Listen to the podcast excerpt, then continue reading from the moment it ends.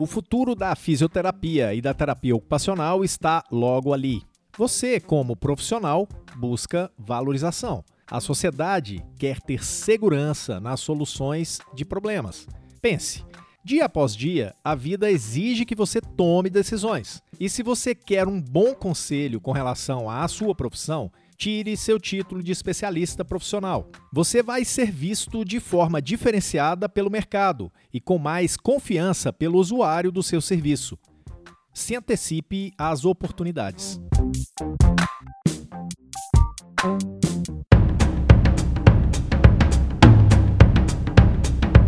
Olá, tudo bem? Que bom que você está aqui para a 28ª edição do Físio ITO em Movimento. Tudo o que rola na fisioterapia e na terapia ocupacional em um só podcast. Este é um conteúdo produzido pelo Crefito 3, o Conselho Regional de Fisioterapia e Terapia Ocupacional da Terceira Região, uma autarquia que é responsável pela fiscalização profissional no estado de São Paulo. Esta iniciativa é especialmente produzida para você que é ou sonha em ser fisioterapeuta e terapeuta ocupacional. Eu sou Túlio Fonseca, gerente de comunicação aqui do Conselho, e com as férias da jornalista Mônica Farias, a minha companheira de microfone é outra. Oi, gente, eu sou a Gabriela Moreto, também jornalista do Crefito 3. É isso aí. E o episódio de hoje surgiu com a interação que a gente obteve em nosso perfil no Instagram. Ainda não segue a gente no Instagram? Bom, basta digitar Crefito 3 no campo de busca do Instagram que você vai encontrar a gente lá.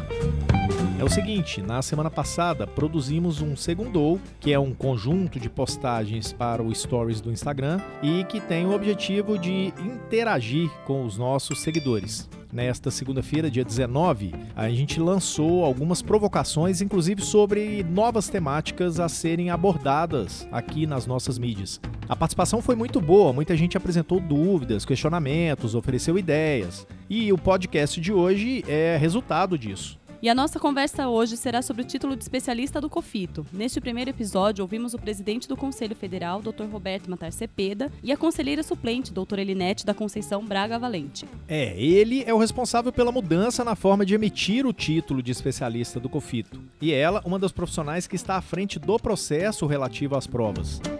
Fica com a gente? Acho que a conversa vai te interessar muito. Vamos lá?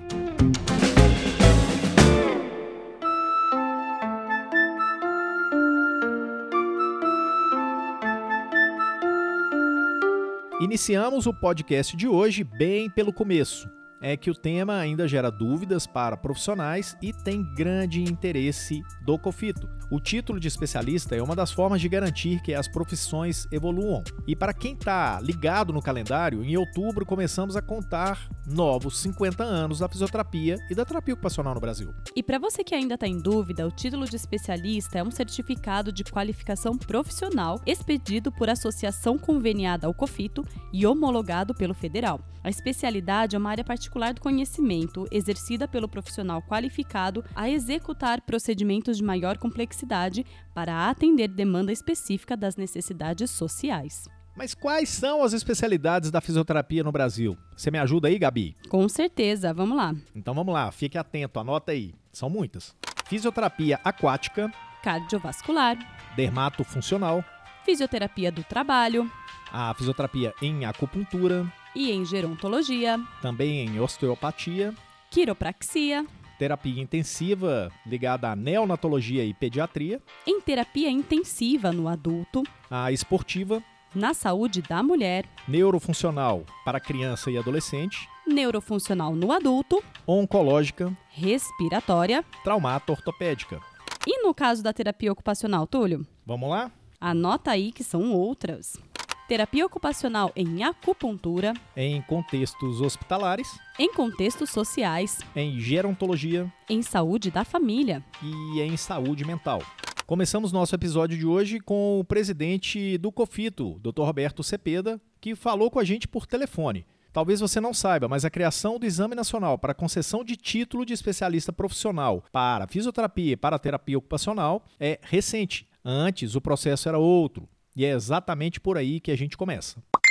É, tinha que fazer um histórico, né? Que antigamente, na verdade, o que se fazia para ter um título de especialista, o Conselho Federal ele aprovava o projeto de especialidade, validava isso. Então, a instituição que fosse validar em seu projeto pela plenária do Conselho Federal, de alguma forma, automaticamente atribuía o título de especialista. O próprio Conselho fazia isso. E nós mudamos isso no sentido de entender que o Conselho não emite o título, faz parceria, então, com uma associação que é científica, né, nacional, dá oportunidade a todos aqueles que querem participar de um processo seletivo, né, para título de especialista, realizarem a prova, independentemente de onde eles estudaram. Então não é um projeto pronto. Na verdade, é uma formação continuada que ele vai fazer e se ele tem o mérito, ele alcançou o título de especialista, né? Essa foi a transformação. Primeiro, eliminar qualquer tipo de vínculo direto com a aprovação e certificação do título. E segundo, dar oportunidade para que todo mundo, né, a nível nacional, possa é, concorrer né, a um título de especialista, desde que ele atenda os pré-requisitos do edital. E qual é a expectativa do Conselho Federal com esse novo exame? Nossa expectativa, primeiro, é de fazer inserções em que, em algum momento, também dentro dos concursos públicos ou dentro das oportunidades de empregabilidade, né, de inserção do profissional, a gente possa exigir uma especialidade, né, como foi agora na RDC 7, pede já essa especialidade. Então, isso já é um presente. A gente quer ver se se amplia isso dentro do futuro. A exemplo da fisioterapia do trabalho, na discussão da NR4. Não só isso, eu acho que daqui a alguns anos profissional com título de especialista, ele vai ter uma resolutividade na média e na alta complexidade, ou deveria ter pelo menos, maior que o profissional graduado, né? Eu imagino que a graduação hoje é uma formação inicial. Então, a própria sociedade, daqui a alguns anos, vai exigir desse profissional um aprofundamento dentro de uma área de atuação. Tá, e os objetivos? Quais objetivos o COFITO tem com essa prova? Um processo mais preciso da titulação, né? Você consegue de alguma forma medir melhor se esse título de especialista, né, ele está envolvendo teoria e prática dentro do, do, profissional, a fim de duas questões, eu diria: melhorar a prestação do serviço no quesito qualidade e segurança do paciente pela formação e pela boa prática. Ah, e isso trouxe as associações para dentro do processo cada uma dentro da sua prerrogativa, mas você amplia o leque de parcerias dentro da própria entidade. Ou seja, você trabalha interinstitucionalmente, né? Instituições distintas fazendo o que cada uma deve fazer, entidades. Porque eu entendo também que não cabe, talvez, ao conselho dar o registro. Então, o que, que a gente faz? A gente valida o título que quem emite hoje é uma associação. O profissional ganhou alguma coisa com essas alterações?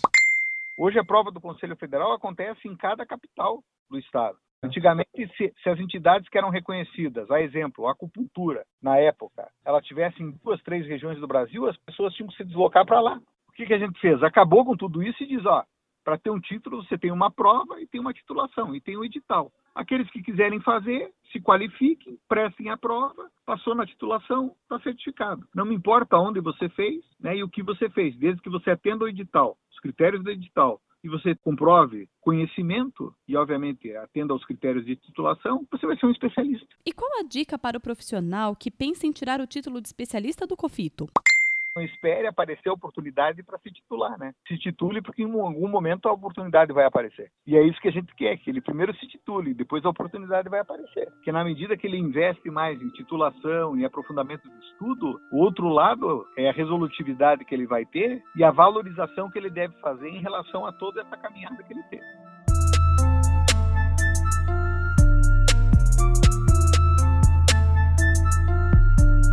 Tá aí a dica, mas a gente não parou por aqui. A gente conversa também com a doutora Elinete Braga. Ela é conselheira suplente do COFITO e tem estado à frente do processo que envolve as provas. Você sabe quais são os critérios mínimos para realizar a prova de títulos? Ter no mínimo dois anos de regularidade profissional, ou seja, de formado e regularmente registrado e está quite com suas obrigações junto ao Conselho. Doutora Elinete, qualquer pessoa que fizer um cursinho livre pode fazer a prova de títulos? Precisa obrigatoriamente ter pós-graduação?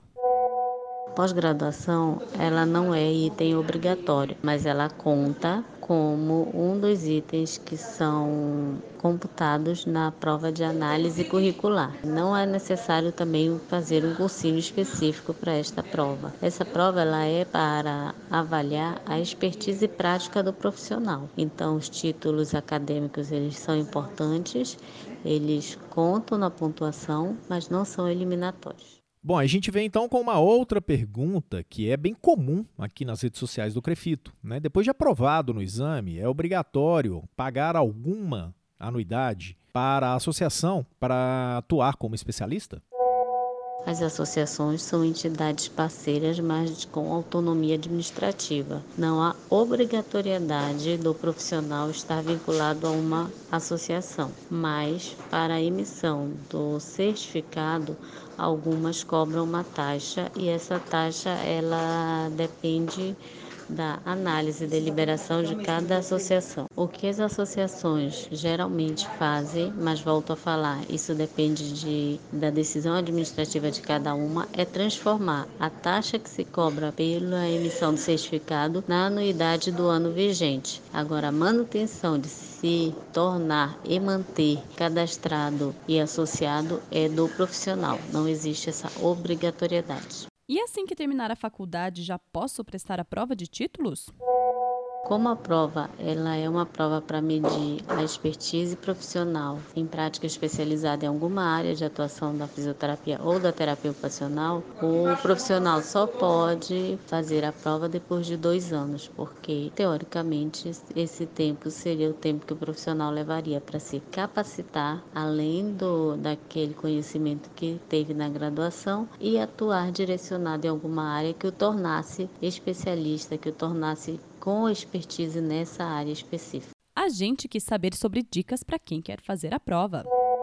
Em relação a dicas, eu acho que o profissional ele deve escolher é, dentro do escopo de especialidades que nós temos, aqui de melhor interface ele se identifica. E além do mais é que ele tem maior expertise em termos de é, prática profissional, de capacitação, de atualização, que o que nós queremos com a prova de títulos é dizer para a sociedade que esse profissional ele tem uma expertise maior para atender determinados pacientes nestas áreas de atuação específica. Então, que ele é melhor na prática profissional é, do que, por exemplo, um profissional generalista. Então, se esse cidadão precisa de resolutividade do seu problema, ele deve procurar um especialista para isso. É, e dessa forma, a gente valoriza a profissão e a gente consegue é, estimular, por exemplo, uma valorização profissional. A gente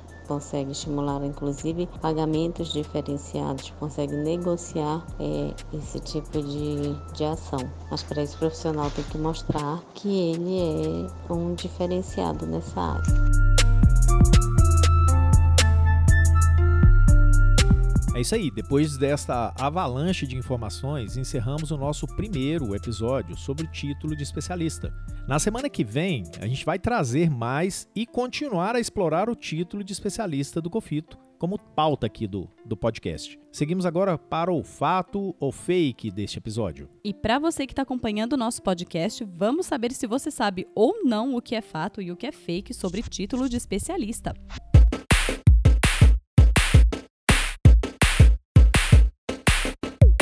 Antes de começarmos o nosso fato ou fake de hoje, uma explicação rápida sobre o que, que se trata isso, né? Este é um quadro em que o Crefito 3 propõe alguns testes a quem está nos ouvindo. A cada afirmativa, queremos saber se aquilo é fato ou se é fake mesmo. Chegou a hora, agora desafiamos os profissionais. E para quem ainda não sabe como participar, acompanhe no fim de semana os stories do Instagram do Crefito 3, no Twitter e no feed do nosso Facebook. O resultado a gente traz aqui para o programa e você fica sabendo se acertou ou se errou. E ainda ganha uma pequena explicação sobre o tema. Vamos lá? Vamos à primeira pergunta desse episódio?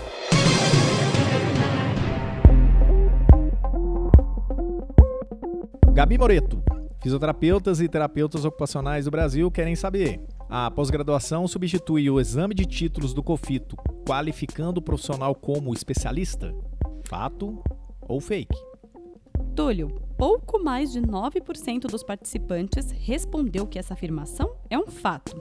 E quase 91% responderam que isso é fake. E a gente começa com a maioria acertando, é fake mesmo. Vale lembrar que a pós-graduação engloba dois importantes segmentos: o lato senso, que são os cursos como MBA e especialização, e o stricto senso, que são os cursos de mestrado, mestrado profissional e doutorado. Então, para você entender é, a diferença de um e de outro, a pós-graduação é muito ligada a quem quer seguir carreira na academia. E o título de especialista do COFITO já está ligado à área profissional, a mais a prática realmente. É uma certificação do Conselho Federal que aquele profissional sabe realizar aquele tipo de prática na especialidade que ele escolheu. Bom, então é fake porque a pós-graduação não substitui o título de especialista do COFITO. Um é muito para a área científica e o outro para a área profissional. Seguimos? Seguimos.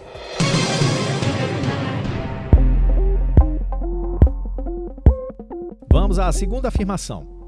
Existe uma lista de cursos de pós-graduação reconhecidos pelo Crefito 3. É fato ou é fake? Neste caso, 83% dos participantes responderam que é fato. O restante, quase 17%, acham que é fake. E Ixi. desta vez, a maioria errou feio. Essa afirmação também é fake, porque o órgão responsável por autorizar cursos de pós-graduação é o Ministério da Educação, o MEC. As instituições de pesquisa científica e tecnológica, pública ou privada, só poderão ofertar lato senso presencial e à distância mediante solicitação de credenciamento específico, conforme resolução número 5 de 25 de setembro de 2008 do Conselho Nacional de Educação. Portanto, não existe uma lista de cursos de pós-graduação reconhecidos pelo CREFITO 3. A gente segue então para a terceira afirmação. Não é necessário ter pós-graduação para ser aprovado no exame de títulos do COFITO. Essa resposta foi bem equilibrada. Para 55,5% das respostas, é fake e 44,5% dos participantes entendem que isso é fato. E é fato mesmo, Túlio. Explica pra gente por quê.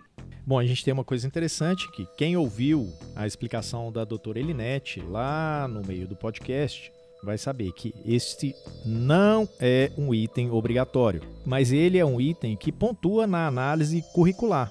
Ela explica ainda que o profissional tem dois anos para se preparar na prática para realmente fazer essa prova. É a única exigência é isso. O profissional que vai fazer essa prova tem que ter dois anos de formado, ok?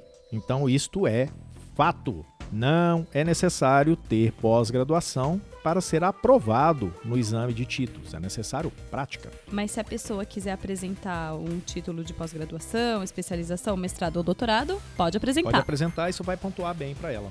Beleza. Gabi, então no fato ou fake deste episódio, os profissionais responderam duas questões de maneira errada e uma questão de maneira certa. É isso mesmo? Isso mesmo, Túlio. Mas na semana que vem vamos seguir abordando esse assunto e todos terão oportunidade de saber um pouco mais sobre esse tema tão importante, que é o título de especialista. Um recado para você que está nos ouvindo: o fato ou fake sempre vai provocar e testar conhecimentos sobre a fisioterapia e sobre a terapia ocupacional. Nosso objetivo é orientar você. E para participar do próximo Fato ou Fake, é só ficar de olho nos stories do Instagram, em nosso Twitter e em nosso Facebook. E não deixe de responder, isso faz muita diferença. Uma dica, uma última dica. Para participar, fica de olho na sexta, sábado e domingo. A gente vai estar tá lá esperando o seu voto.